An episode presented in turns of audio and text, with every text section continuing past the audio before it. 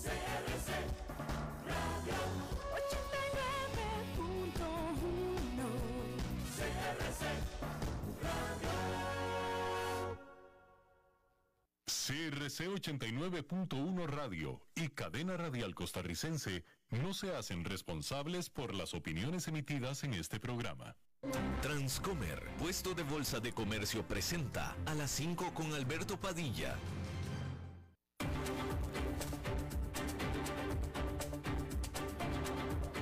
Inicia a las 5 con Alberto Padilla. Un programa diseñado con el objetivo de llevarte diariamente un tema de actualidad, acompañado siempre de reconocidos editorialistas, de lunes a viernes a las 5 de la tarde por CRC 89.1 Radio. A las 5 con Alberto Padilla. Hola, ¿qué tal? Saludos, bienvenidos a esta emisión de A las 5 con su servidor Alberto Padilla. Muchísimas gracias por estarnos acompañando. Síganos en cualquiera de las vías en las que estamos transmitiendo. Por supuesto, esta, la principal, eh, la señal de CRC 89.1 Radio, que nos hace el favor de prestarnos sus instalaciones, sus facilidades aquí en San José, Costa Rica. Pero estamos también disponibles en Facebook Live, en la página de este programa, a las 5 con Alberto Padilla. Estamos disponibles también en podcast, en las diferentes plataformas para ello. Spotify, Apple Podcast, Google Podcast y otras cinco importantes plataformas más. Estamos disponibles en el canal de YouTube de A las 5 con Alberto Padilla también. Y aquí en Costa Rica, esta emisión que sale en vivo en este momento a las 5 de la tarde, se repite todos los días a las 10 de la noche, aquí en CRC 89.1 Radio. En esta ocasión, al otro lado de los cristales, tratando de controlar los incontrolables, el señor David Guerrero y la producción general de este programa desde Bogotá, Colombia, a cargo del señor Mauricio Sandoval. Bien, vamos a comenzar hablando sobre lo último, la actualidad sobre el conflicto Rusia, Ucrania, OTAN, Unión Europea. Primero decir que múltiples agencias gubernamentales y al menos un banco ucraniano fueron atacados con, o fueron golpeados por ciberataques que eh, impidieron el funcionamiento de sus websites. Eh, se asume fueron realizados por Rusia. No hay la certeza, pero se asume que son ciberataques eh, realizados desde y por Rusia. Más temprano en la jornada, Ucrania, las autoridades le dijeron a sus ciudadanos que no viajen a Rusia y les advirtió, les aconsejó a aquellos que ya están en Rusia que dejen ese país inmediatamente. De cualquier manera, millones de ucranianos viven permanentemente en Rusia. El Consejo de Seguridad de Ucrania hizo un llamado para un estado de emergencia nacional en todo el país de Ucrania. El gobierno también comenzó a llamar a que se prepararan a sus Fuerzas Armadas de reserva.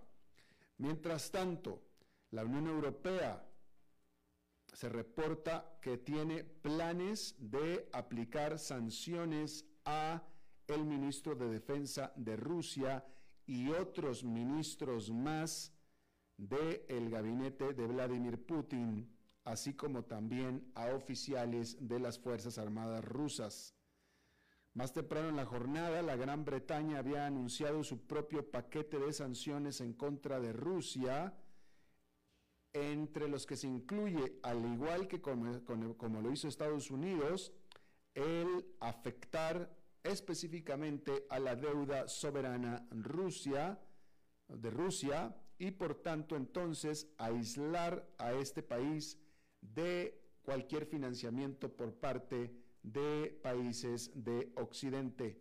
El financiamiento vendría en la forma de compra de bonos y esos son los que ya no van a estar disponibles. Eh,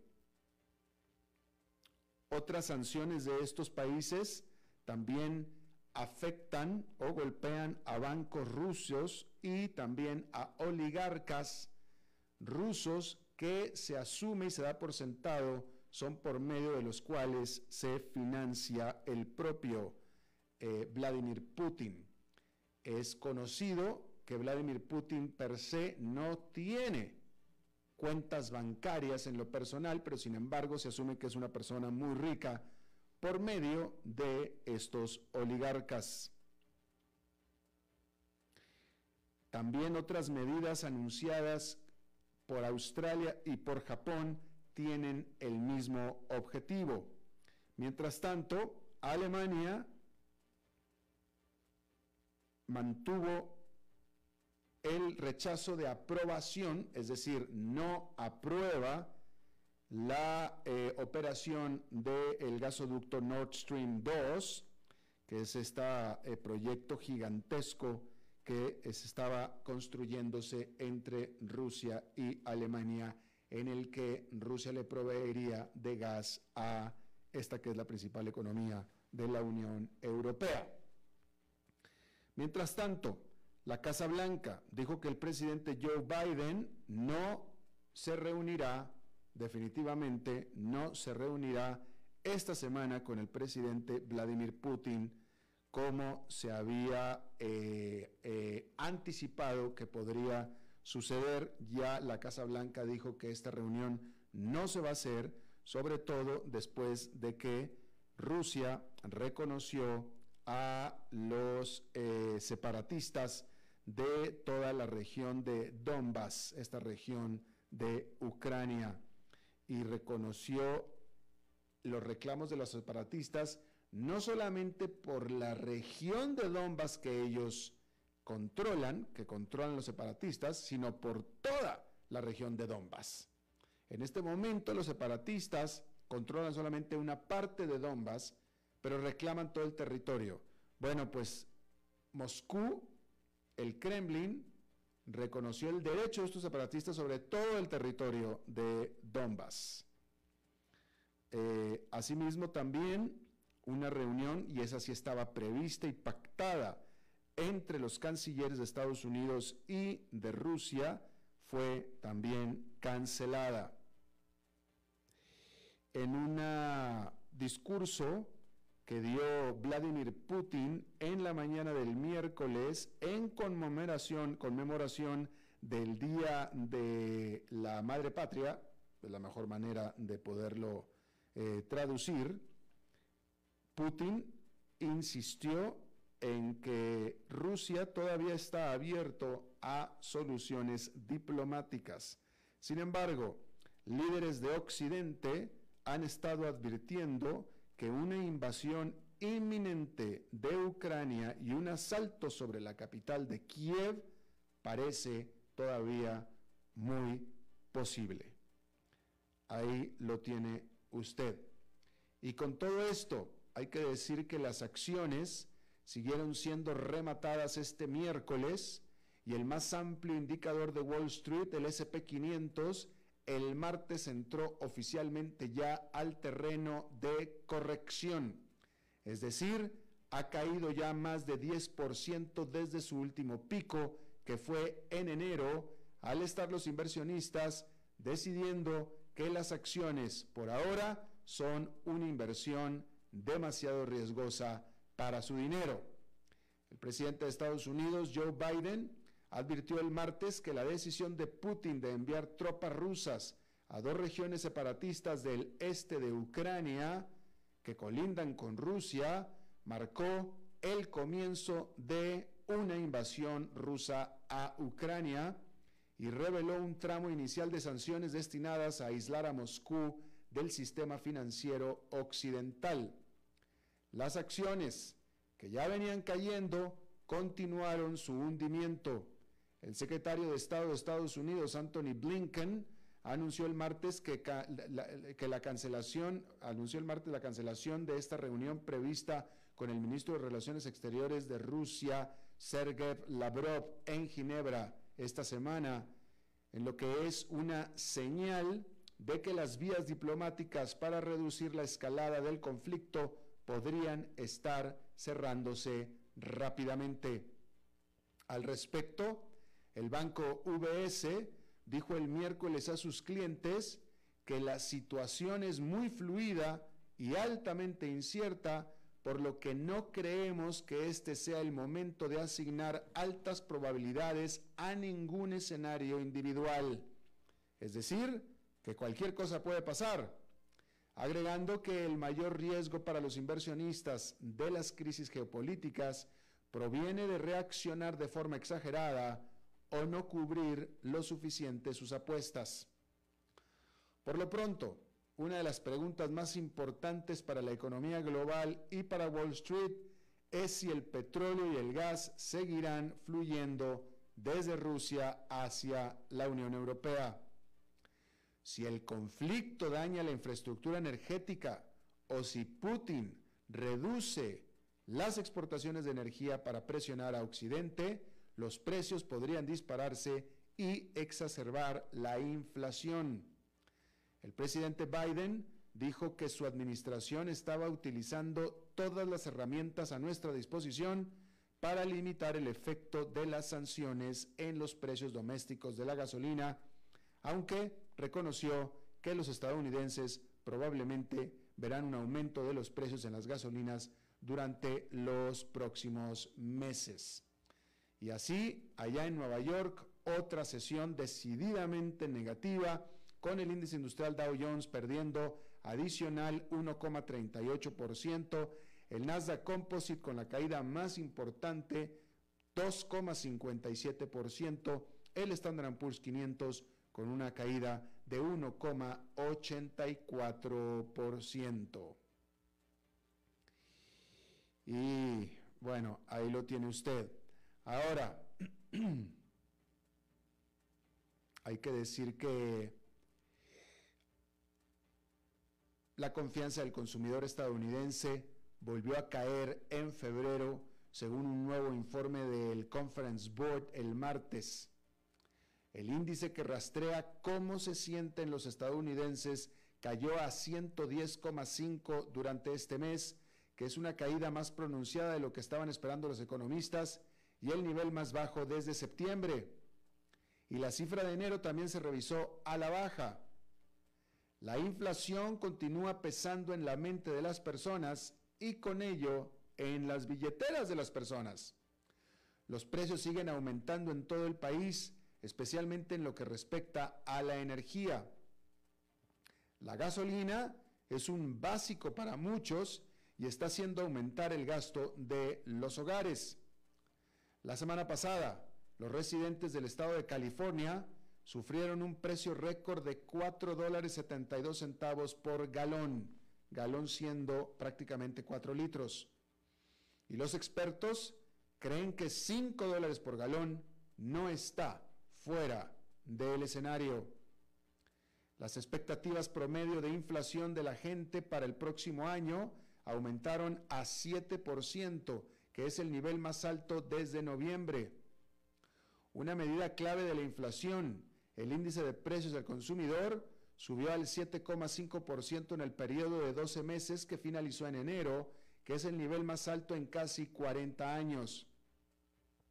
Pero hasta ahora, los precios no han subido tanto como para que la gente haya dejado de gastar. Pero los minoristas creen que podríamos estar acercándonos a ese punto. Aunque la gente sigue confiando en que hay muchos puestos de trabajo disponibles, más de dos tercios de los encuestados no esperan un cambio en sus ingresos en los próximos seis meses. Por ahora, menos personas planean gastar en casas, automóviles, electrodomésticos grandes o vacaciones, según muestran los datos. El porcentaje de personas que planean unas vacaciones también se redujo a poco menos del 40%, mientras que los que planean viajar al extranjero solo representan el 10%, lo que agrega algunas malas noticias para la industria de viajes. Y bueno, un reflejo de lo que está pasando en el mercado hay que decir que las acciones de Home Depot, esta empresa, esta cadena de eh, productos de mejoras para el hogar, que en el 2021 aumentaron más del 55% gracias a la fuerte demanda de los consumidores en un mercado inmobiliario al rojo vivo, bueno, pues estas acciones están teniendo un terrible 2022. Las acciones de la empresa ahora se ven afectadas por la inflación, se ven afectadas por los temores de que las subidas de tasas de interés de la Reserva Federal enfríen la demanda por viviendas. Las acciones de Home Depot cayeron casi un 9% el martes, después de que Home Depot reportara los resultados de su trimestre más reciente. Eso fue el martes. Este eh, miércoles la acción cayó otro 7,72%. 9% martes, 7,72% el miércoles. Si bien las ganancias y los ingresos superaron las estimaciones de Wall Street, los inversionistas se asustaron por el turbio camino por delante, es decir, por la perspectiva. Porque la empresa reportó aún sólidas ventas. Eso no ha sido problema, el presente. Pero advirtió que persiste una incertidumbre más amplia con respecto al impacto de la inflación, la dinámica de la cadena de suministro y cómo evolucionará el gasto del consumidor a lo largo de este año.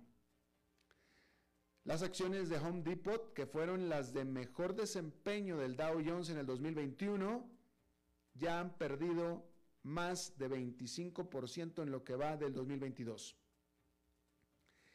Y es que para Home Depot la amenaza de inflación es triple. Si la Reserva Federal aumenta rápidamente las tasas de interés para frenar las subidas de precios, aumentará el costo de obtener una hipoteca y algunas personas podrían pensarlo dos veces antes de comprar una casa. La compañía también está gastando más para tener productos abastecidos en sus estantes para prevenir problemas con la cadena de suministro, pero esto reduce los márgenes. Y si aumenta demasiado los precios para sus clientes, es posible que estos gasten entonces menos. El punto de fondo es que no se sabe cómo reaccionará el consumidor ante los aumentos de tasas de interés combinados con el aumento generalizado de la inflación. Y bueno, ya que estamos hablando de eh, las viviendas y el mercado de viviendas, hay que decir que los precios de las viviendas en los, en los Estados Unidos aumentaron durante el 2021 a su tasa más rápida de la historia. Y eso atrajo a una avalancha de inversionistas que buscan sacar provecho del auge a costa de aquellos que buscaban un hogar. Porque inversionistas compraron el 18,4% de todas las casas vendidas en todo el país durante los últimos tres meses del año, según Redfin. Eso es un máximo histórico en los registros que datan del 2000 pero en algunas zonas la proporción alcanzó el 33%, es decir, la tercera parte de casas compradas por inversionistas. La correduría Redfin rastreó las compras que realizaron firmas de capital privado, inversionistas extranjeros, fideicomisos, inversionistas individuales y los conocidos compradores I, así se llaman, conocidos compradores I, que son compañías que usan algoritmos para detectar oportunidades y rápidamente darle la vuelta. Bien, la demanda de viviendas ha aumentado desde que golpeó la pandemia, ya que los estadounidenses acumularon ahorros y buscaron propiedades más adecuadas para trabajar desde casa. Mientras tanto, los bajísimos costos de endeudamiento hicieron que las hipotecas fueran más asequibles. Al mismo tiempo, ha habido serias limitaciones en el suministro. Durante diciembre, el inventario de casas cayó a niveles mínimos récord, según un informe reciente de la Asociación Nacional de Agentes Inmobiliarios. Y eso ha provocado que los precios se disparen. Los precios de las viviendas aumentaron un 18,8% en el 2021, según el Índice Nacional de Precios de Viviendas S&P CareLogic Cash Schiller de Estados Unidos, que se publicó el martes. Y esta dinámica es un imán para los inversionistas que han estado buscando formas más creativas de generar rendimientos. Los inversionistas desembolsaron 50 mil millones de dólares para viviendas en el cuarto trimestre del año, frente a los solo 35 mil millones del año anterior. La fuerte demanda de casas ha estado superando la oferta y eso ha impulsado una crisis de asequibilidad. Y debido a que dos tercios de los inversionistas pagan en efectivo, tienen una ventaja competitiva sobre el típico comprador que busca un hogar. Porque el inversionista típicamente llega con efectivo en la mano, mientras que un padre de familia, buscando un hogar para sus hijos, tiene que recurrir a un crédito hipotecario, con toda la burocracia y tiempo que eso significa, por lo que queda en total desventaja ante el inversionista. Y las viviendas unifamiliares representaron aproximadamente tres de cada cuatro compras de inversionistas en el último trimestre del año y las viviendas de menor precio, que pueden crear más oportunidades para los inversionistas, para que estos obtengan ganancias más rápido, fueron las más buscadas por ellos. Por lo tanto, el fenómeno se presenta más constantemente en el sur de Estados Unidos, donde los precios generales de los bienes raíces son más bajos. Redfin descubrió que en las ciudades de Atlanta y Charlotte, Casi un tercio de las casas vendidas en el cuarto trimestre fueron compradas por inversionistas. Casi un tercio. Atlanta, la capital de Georgia, Charlotte de North Carolina. Mientras que en Jacksonville, Florida, los inversionistas representaron cerca del 30% de las, ventas, de viviendas. ¿Por qué? Bueno, porque todos estaban por debajo de la mediana nacional de ventas de viviendas de 383 mil dólares en diciembre, lo que los hace atractivos para los inversionistas que justamente están buscando un buen negocio. Ahí lo tiene usted. Bueno, ayer estábamos hablando de Canadá. Déjeme decirle que las autoridades canadienses este miércoles le avisaron a los bancos que descongelen las cuentas de los manifestantes de lo que se le conoció como el Convoy de la Libertad, que fueron los que organizaron los bloqueos en oposición o para protestar por restricciones de COVID-19. El primer ministro de Canadá, Justin Trudeau, había ganado la autoridad para congelar las cuentas bancarias de estos eh, manifestantes cuando se invocó a los poderes de emergencia la semana pasada. Sin embargo, esta decisión fue altamente criticada simplemente por ser no liberal. En un país que es liberal, de un primer ministro joven, también súper liberal. Y cuando se trata de un país tan liberal, con un primer ministro tan liberal como Canadá y Justin Trudeau, entonces se acusa de acciones dictatoriales. De cualquier manera, hay que decir que ya las manifestaciones dejaron de propagarse por Canadá, dejaron ya, ya se levantaron hay que decirlo así también. Volviendo a algo relacionado con el tema de Rusia y Ucrania, déjeme decirle que eh, la presidente de Taiwán dijo que su país debe estar en la más alta alerta por los desarrollos militares alrededor del el estrecho de Taiwán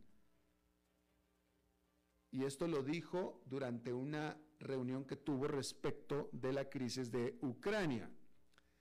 Porque esta presidente, que es Tsai Ing-wen, que es mujer, Tsai Ing-wen, sugirió que las acciones que Rusia está tomando sobre Ucrania podrían afectar a la moral de la sociedad taiwanesa.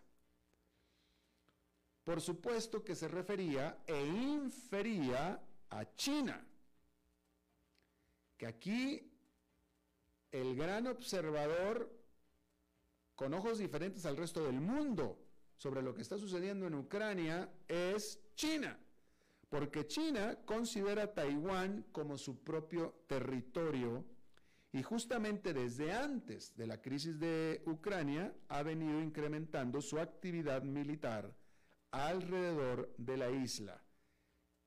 Y antes, como tanto antes, como dos años. Digo, ya lleva dos años haciendo eso, aumentando la presencia militar, y dos años en los que básicamente, eh, intrínsecamente amenaza, porque mientras que aumenta la... Eh, presencia militar alrededor de Taiwán viene siempre recordando que Taiwán le pertenece. China considera Taiwán como una provincia renegada, una provincia independentista, pero que es su provincia. Y eh, intrínseco en lo que está pasando en, en, ah, en Ucrania, intrínseco, está la observación de China, puesto que lo que ahí suceda y las eh, eh, eh, sanciones y daños y rechazos que reciba Vladimir Putin serán muy observados por China, puesto que se considera que está valorando también hacer lo mismo. De tal manera que si China determina que la campaña de Vladimir Putin sobre Ucrania fue exitosa y no tan costosa, pues entonces eso significaría que entonces ellos pueden hacer lo mismo sobre Taiwán. ¿Sí? Y aquí hay un elemento sumamente importante, sumamente importante, y es la garantía, porque es una garantía. Putin tiene ya la promesa de Joe Biden y de la Unión Europea, ya tiene la promesa de que no, estos países no enviarán tropas a Ucrania, de que no se enfrentarán militarmente contra Rusia. ¿Sí? Así es que, pues de nuevo, si uno es un dictador, si uno es Vladimir Putin y tiene ambiciones de expansión y tiene ambiciones de invadir un ah, país y tienes la garantía de que no vas a tener una eh, respuesta militar de tus principales contrincantes, pues esa es una muy buena consideración a tener, definitivamente. Y si la Unión Europea y Estados Unidos no se van a enfrentar con Rusia, aunque invade Ucrania, pues China pudiera bastante razonablemente considerar que tampoco nadie va a venir a defender con sangre y cuerpo a Taiwán. Entonces, pues ¿por qué no? Y ese por qué no, pues es lo que están observando ahora los chinos con respecto a las sanciones eh, financieras, porque eso es lo único que van a hacer, financieras, ya es lo que ya lo han dicho, van a aplicar la Unión Europea, la OTAN y Estados Unidos contra eh, Rusia. Y pero bueno, ese es el, y, bueno, literalmente lo que la presidenta de Taiwán está haciendo es que está viendo las barbas de su vecino Ucrania eh, cortar y ella está poniendo las propias a remojar, como dice el dicho. Y pues esa es justamente la implicación de todo esto. Bien, vamos a hacer una pausa y regresamos con más información. A las 5 con Alberto Padilla, por CRC 89.1 Radio. El valor en la ética incluye no tener miedo de lo que se dice y a quién se le dice, sin importar las consecuencias o represalias que puedan sobrevenir. Entre los valores éticos más relevantes se pueden mencionar justicia, libertad, respeto, responsabilidad, integridad, lealtad, honestidad y equidad. Los valores éticos se adquieren durante el desarrollo individual de cada ser humano en el entorno familiar, social, escolar e inclusive a través de los medios de comunicación. Solo si lo público y lo privado caminamos en positivo y con valores, Costa Rica saldrá adelante. Un mensaje de la Cámara Nacional de Radiodifusión, Canara. ¿Sabía usted que Transcomer es el puesto de bolsa de comercio más grande de Costa Rica, con 19 años en el mercado y miles de clientes? Cuentan con asesores y corredores expertos que saben de lo que hablan y ofrecen productos de inversión seguros y modernos, hechos a la medida. Pero sobre todo, al invertir en Transcomer, usted invierte en la única bolsa vigilada por el Banco Central. Y en un mundo sobrecargado de información, usted debe de estar con los mejores. Transcomer, puesto de bolsa de comercio. Construyamos juntos su futuro. Somos expertos en eso.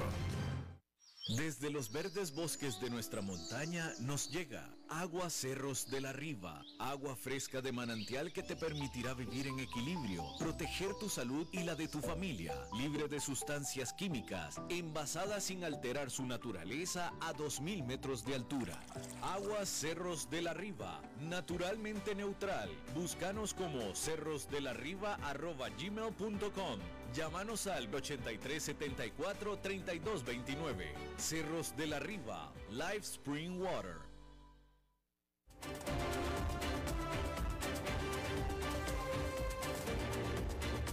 Seguimos escuchando a las 5 con Alberto Padilla. Muchísimas gracias por continuar con nosotros. Déjeme, eh, voy a referirme los siguientes minutos a eh, a Costa Rica. Voy a hablar de este país de donde estamos transmitiendo, porque em, eh, aquí en este país está chiquito, pues es que es chiquito, fíjese, Costa Rica tiene 5 millones de habitantes.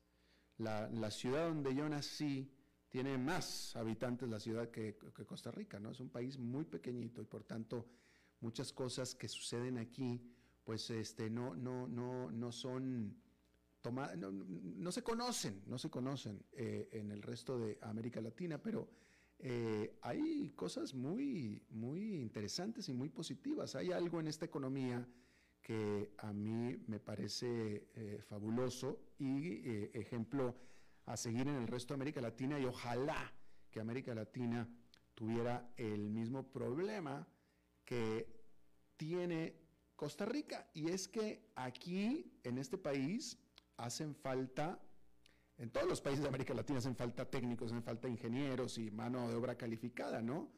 Eh, pero en Costa Rica eh, es tanto la demanda de mano de obra calificada, de científicos, de ingenieros, de eh, gente que sepa de sistemas, etcétera, que prácticamente aquí el estudiante que se recibe de cualquier carrera que tenga que ver con eh, técnica, con cualquier cosa técnica de ingeniería, tiene trabajo, trabajo garantizado. Y típicamente un técnico, un ingeniero gana eh, un nivel de salarios pues mucho mejor que el resto. Eh, de hecho, aquí en Costa Rica hay dos economías. Está la economía que depende del extranjero, que depende, que está conectada al resto del mundo, porque aquí grandes empresas tienen grandes operaciones y esa economía no se vio afectada en general para nada con la pandemia. Y está la economía doméstica que, al igual que el resto de las eh, economías de América Latina, pues se vio sumamente afectada por la pandemia, ¿no? Eh, y que todavía no se recupera del todo, por cierto. Pero lo que, lo que fue el sector externo de Costa Rica fue muy vibrante, muy grande.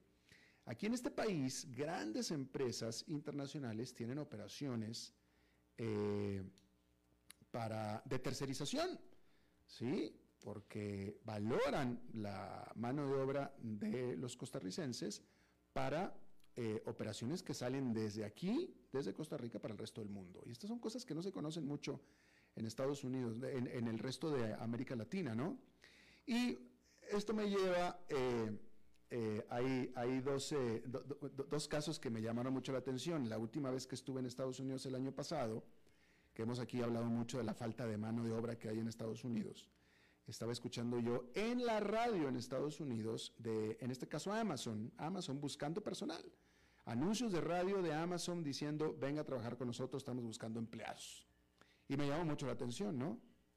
Pues donde que aquí en Costa Rica, en mi programa, en este programa que estamos en este hablando, entra eh, una campaña de publicidad de una gran empresa eh, transnacional que es City, con un anuncio en este programa buscando empleados también. Venga a trabajar para City, ¿no? Y me pareció muy notable escuchar eso y por eso es que le pedí a City que habláramos al respecto, ¿no? Y por eso está con nosotros y le agradezco muchísimo Lucrecia Hidalgo. Ella es gerente de reclutamiento del Centro de Soluciones City en Costa Rica. Lucrecia, muchísimas gracias por estar con nosotros.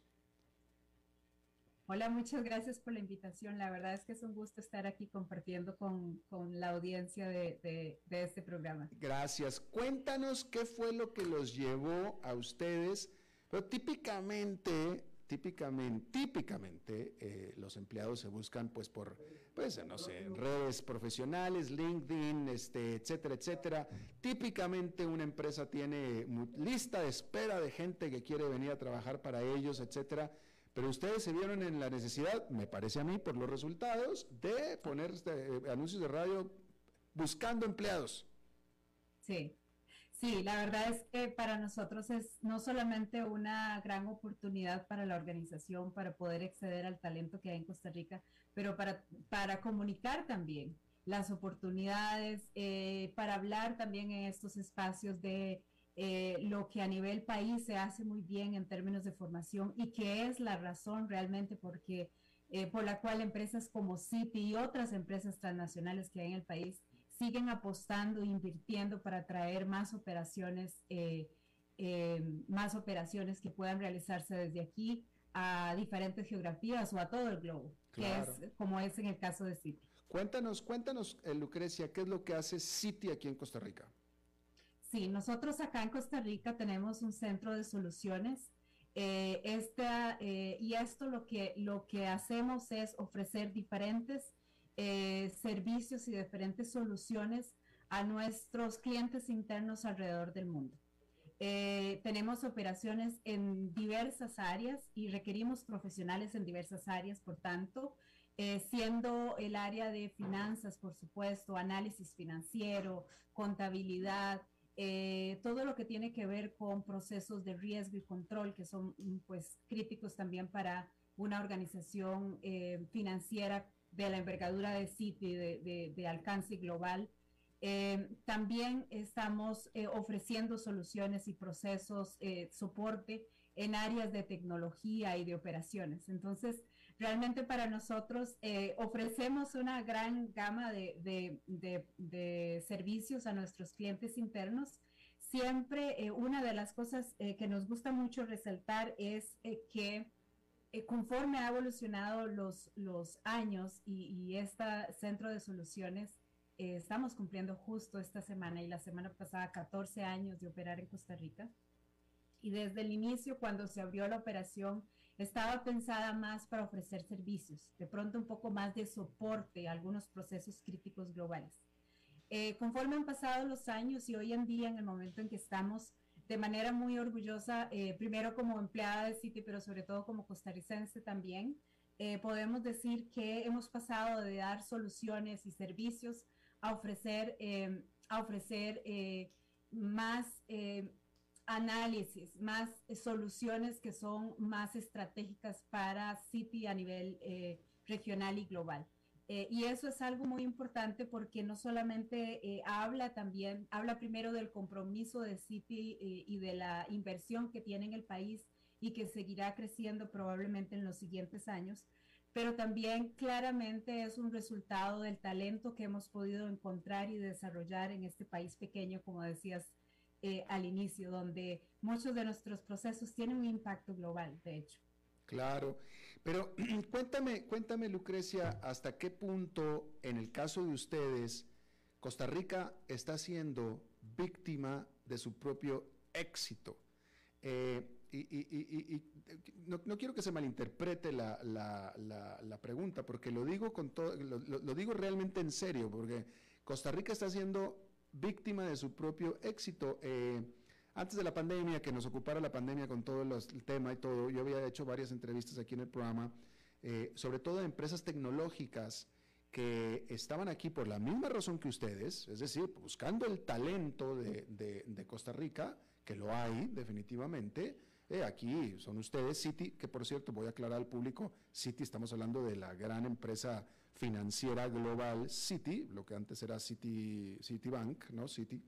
Este, Amazon tiene aquí operaciones muy grandes, Microsoft tiene operaciones muy grandes, eh, igual que Citi pero de pronto, eh, por ejemplo, sobre todo los chicos, las empresas más chicas, las empresas eh, de innovación tecnológica más chicas decían es que nos están faltando empleados porque eh, hay una rebatinga entre todos nosotros y, de pronto como que había un déficit de gente, ¿no? Entonces a eso me refiero yo con que Costa Rica es víctima de su propio éxito. ¿Están hasta cierto punto ustedes batallando para encontrar la cantidad de gente que necesitan? Eh, eh, sí, de alguna forma eh, es, va a ser dificultoso para las, para las organizaciones cuando se enfocan en traer el talento listo.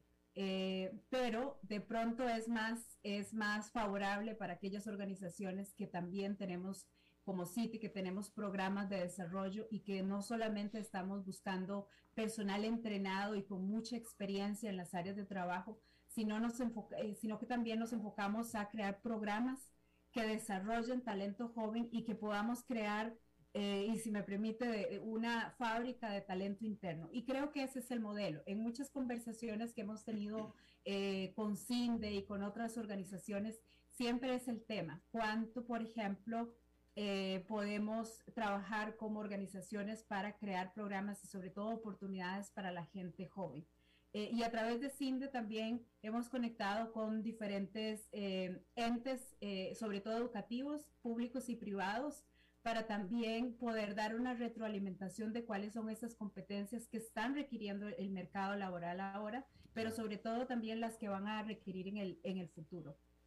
Creo que acá si, me, si me permite, si, dándola con el atrevimiento de hacer una recomendación al público que, que nos ve, es sobre todo eh, seguir trabajando, que los chicos jóvenes y, las, y todas las personas en el idioma, que, que, es parte de la sostenibilidad también de las operaciones de empresas como Costa Rica, como, como City acá en Costa Rica, pero también en carreras STEM. Es muy importante que los, los centros educativos eh, públicos y privados eh, y las familias hablemos de la importancia de este tipo de carreras para el futuro, porque realmente eh, no hay vuelta atrás. Eh, definitivamente ahí es donde el mercado laboral se va moviendo de forma muy rápida. Definitivamente, definitivamente. Y, eh, fíjate que, bueno, tú, tú, eres tica y vives en Costa Rica, yo aquí estoy también.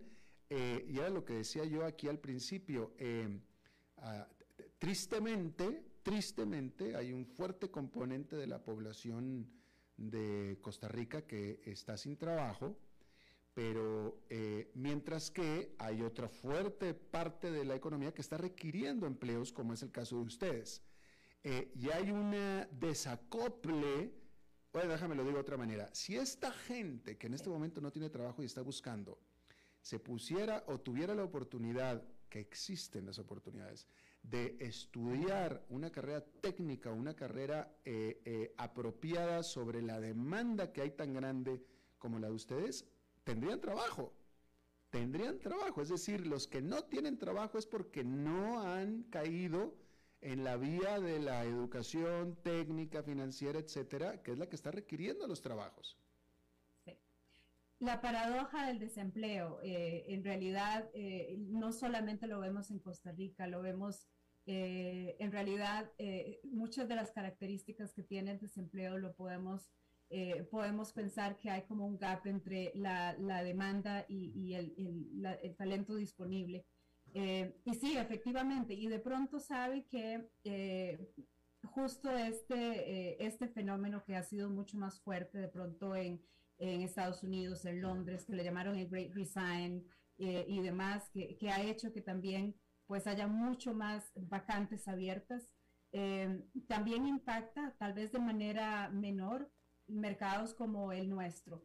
Eh, pero sí, es, me parece también, eh, Alberto, que acá es un, es un gran reto para el país, es un éxito para el país el tema de la inversión extranjera de organizaciones como Citi generando este tipo de empleos, pero también es un gran reto por el otro lado de poder eh, ofrecer formación de calidad en todos los niveles en la educación pública. Y eso sería lo que garantice en los próximos años que las personas tengan acceso a esa alta demanda de empleo donde de pronto en este nicho donde estamos nosotros, el, el porcentaje de desempleo es muy bajo, quizá eh, muy cerca del, del, 0% en realidad. Las personas con formación bilingüe sí tienen muchas oportunidades, pero creo que es un reto, sigue siendo un reto como país, como organizaciones privadas y a través eh, de centros educativos y de organizaciones como CINDE que hacen un gran trabajo también eh, en, en, ser ese, ese conector de alguna forma entre, entre todas las áreas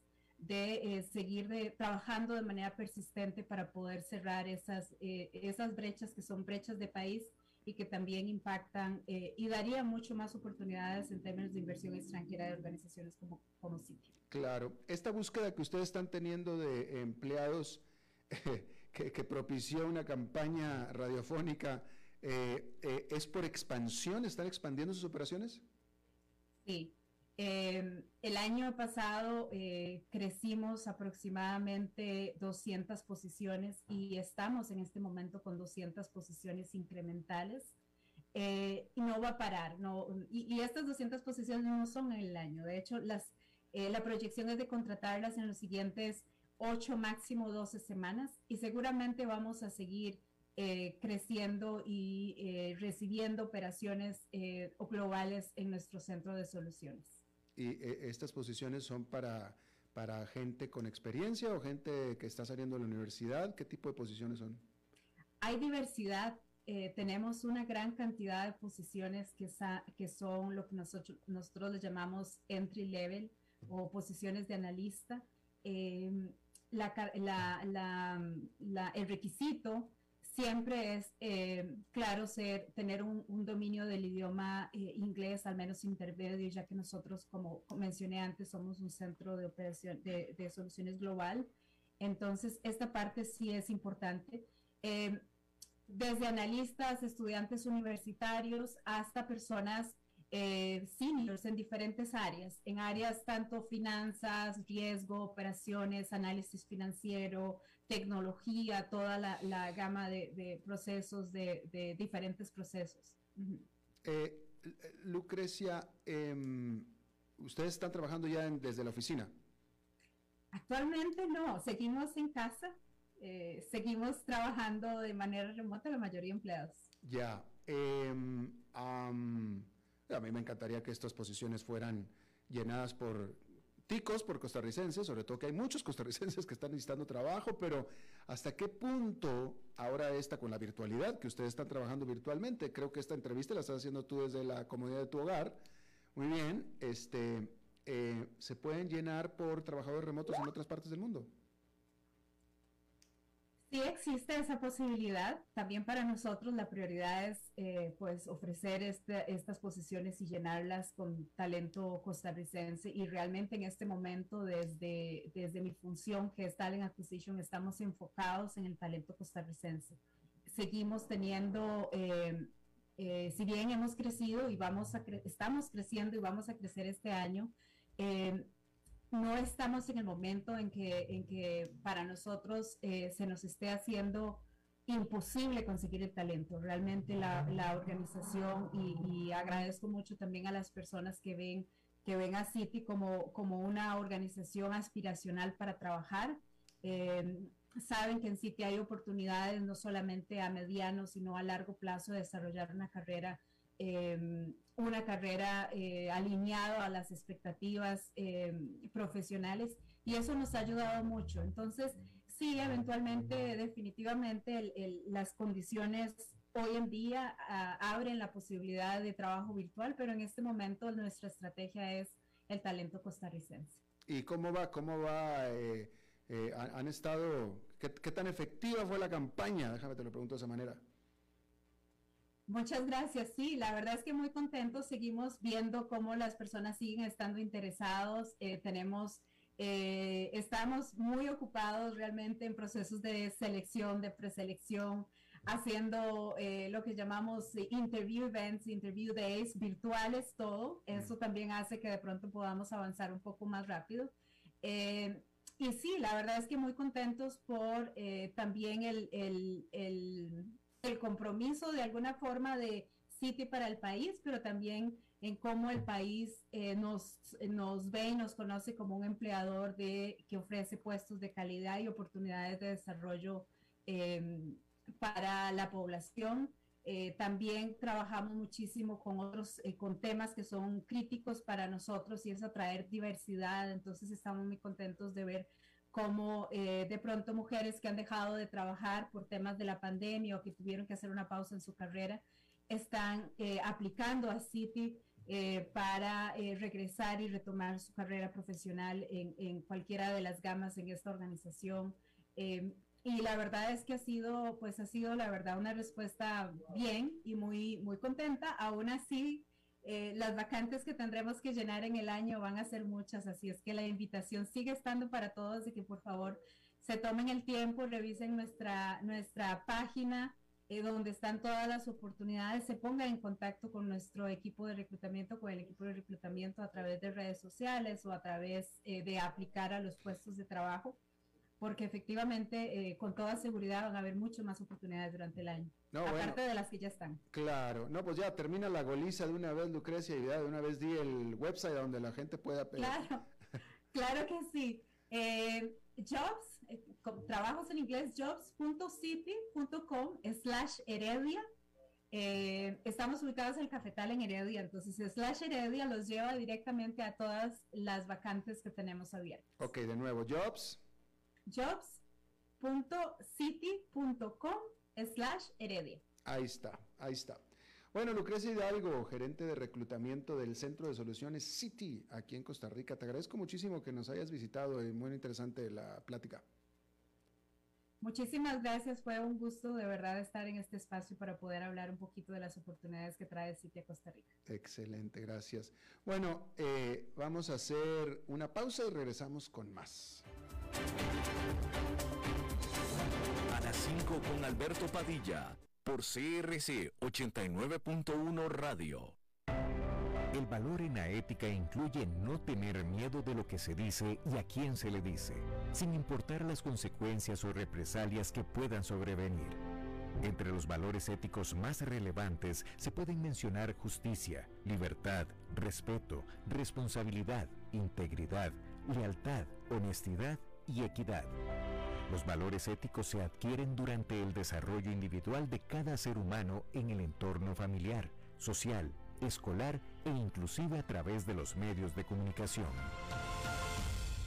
Solo si lo público y lo privado caminamos en positivo y con valores, Costa Rica saldrá adelante. Un mensaje de la Cámara Nacional de Radiodifusión, Canara.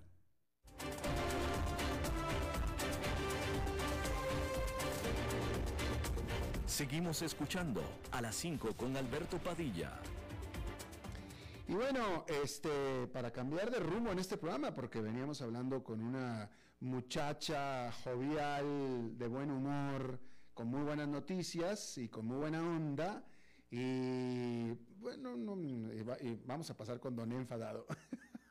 ¿Cómo está, señor Dado? Oiga, este, va a contestar, a ver, qué bueno. Este, sí, pues ya estamos de muy buen humor aquí en el programa. ¿Usted cómo está, señor Dado? Queda mucho. Bien, ¿es miércoles o jueves hoy, Padilla? Es miércoles, señores, miércoles. Le agradezco muchísimo que haya aceptado el cambalache, la cambiada por Maritza, que va a estar con nosotros mañana. Bueno, todo sea para usted, señor Padilla, y su audiencia. Y te digo que que tenía las bolas llenas, vivo acá en Estados Unidos, lo reitero una vez más, inflación, altos precios de la gasolina, problemas de abastecimiento, ¿no? Que cada, cada día esto se parece más a un lugar del tercer mundo y ahora el presidente Biden nos dice que va a aumentar todavía más la gasolina, el precio de la gasolina por esta crisis por la invasión de Rusia a Ucrania. ¿no? Así que te imaginas cómo me tiene eso, Padilla. ¿Cómo lo ven ustedes allá Eh, a esta crisis, ¿no? que ya empezó a impactar en el costo de la energía? sí. En Alemania ya aumentó el gas significativamente y bueno, parece que lo peor está por venir. Efectivamente, señor Dado. Eh, pues yo como periodista, eh, eh, pues usted sabe, usted me conoce a mí, este, casi que usted me cambió los pañales a mí y, y- y como periodista, pues de pronto es, es muy doloroso estas épocas en las que durante semanas y semanas no hay muchas buenas noticias de las cuales hablar. Y, y eso, es, e- estas son las épocas que me sacan las canas, señor Dado. Y bueno, así es el mundo de las noticias, pero se- creo que vos y yo estamos mejor que Jeff Zucker, ¿no? Eh, que le- sí, estoy, estoy, estoy seguro que sí, estoy seguro que sí, definitivamente. este, Claro que sí, pero sí son pero bueno, así está la situación, Alberto. eh, creo que la audiencia que te sigue, bueno, está también informada y sabe que se vienen días este, no tan buenos con el tema del impacto en los costos energéticos, ¿no? Y ya, bueno, vamos a ver cómo, como le dicen en Argentina, cómo apechugamos esto, cómo le ponemos el pecho y salir, pero desde ya que te bajonea, te rompe las bolas. eh, Sí, pues sí. y no creo, bueno, todo esto para, para una reflexión que es una crisis muy fuerte, la que estamos viendo. Creo que los medios no...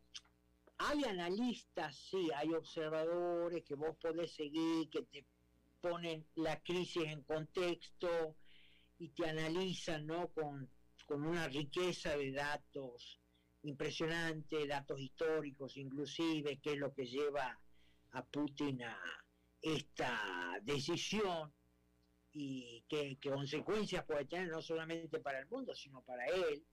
Pero bueno, lamentablemente acá en Estados Unidos, y digo el mundo también, no tiene el líder que hace falta, que le tendría que estar haciendo el contrabalanceo a Putin, y me refiero al presidente de Estados Unidos, ¿no? Entonces, no es el líder, lamentablemente, que podría haber evitado la crisis, usado mejor la diplomacia, usado mejor la política, y bueno, hoy estamos como estamos, París. ¿Usted cree que, usted, usted considera que, vaya, todo es perfectible, pero, eh, eh, eh, o sea, déjeme se lo pregunto puntualmente. ¿Donald Trump, usted cree que hubiera podido hacer un mejor trabajo en esto? Bueno, con Donald Trump, Putin nunca tomó una medida de estas características. Las dos únicas veces en los últimos ocho nueve años que Putin avanzó sobre Ucrania, en 2014 tomando la península de Crimea y ahora con esta invasión que está ocurriendo en tiempo real mientras estamos hablando, ha sido el 2014 con Obama, un gobierno demócrata, y ahora con Biden, gobierno demócrata, ¿no? Trump también fue el que impuso las sanciones al gasoducto que iba a unir Rusia con Alemania, el Nord Stream, y Biden al día siguiente que llegó al poder lo levan- levantó las sanciones y ahora las volvió a instalar por, como consecuencia de esta crisis. Entonces, vamos a hablar más allá de, los perfiles, si no nos gusta o nos gusta, hablemos del resultado, hablemos de hechos prácticos. ¿no? Durante el 2016 al 2020 que tuvo Trump, no tuvimos una crisis de estas características. Desde Estados Unidos comenzamos a exportar energía, comenzamos a exportar petróleo y luego eso se vino abajo. Ahora dependemos del petróleo y bueno, ahí, ahí, ahí te quiero ver en unos pocos días o semanas más cuando el costo de la gasolina acá siga avanzando. Bueno, pues este, la buena noticia es que siempre puede usar la bicicleta, señor Dado. Sí, especialmente acá con esta distancia, ¿viste? Que son igual que en la terma de Riondo, donde yo vengo, ¿no? Señor Dado, le agradezco muchísimo, como siempre. A la orden, querido. Próxima. Saludos a la audiencia. Gracias, próxima semana nos vemos de nuevo, gracias. Eh, bueno, eso es todo lo que tenemos por esta emisión de A las 5 con su servidor Alberto Padilla. Muchísimas gracias por habernos acompañado. Espero que termine su día en buena nota, en buen tono y nosotros nos reencontramos en 23, en 23 horas. Que la pase muy bien. A las 5 con Alberto Padilla fue traído a ustedes por Transcomer, puesto de bolsa de comercio. Construyamos juntos su futuro. Somos expertos en eso.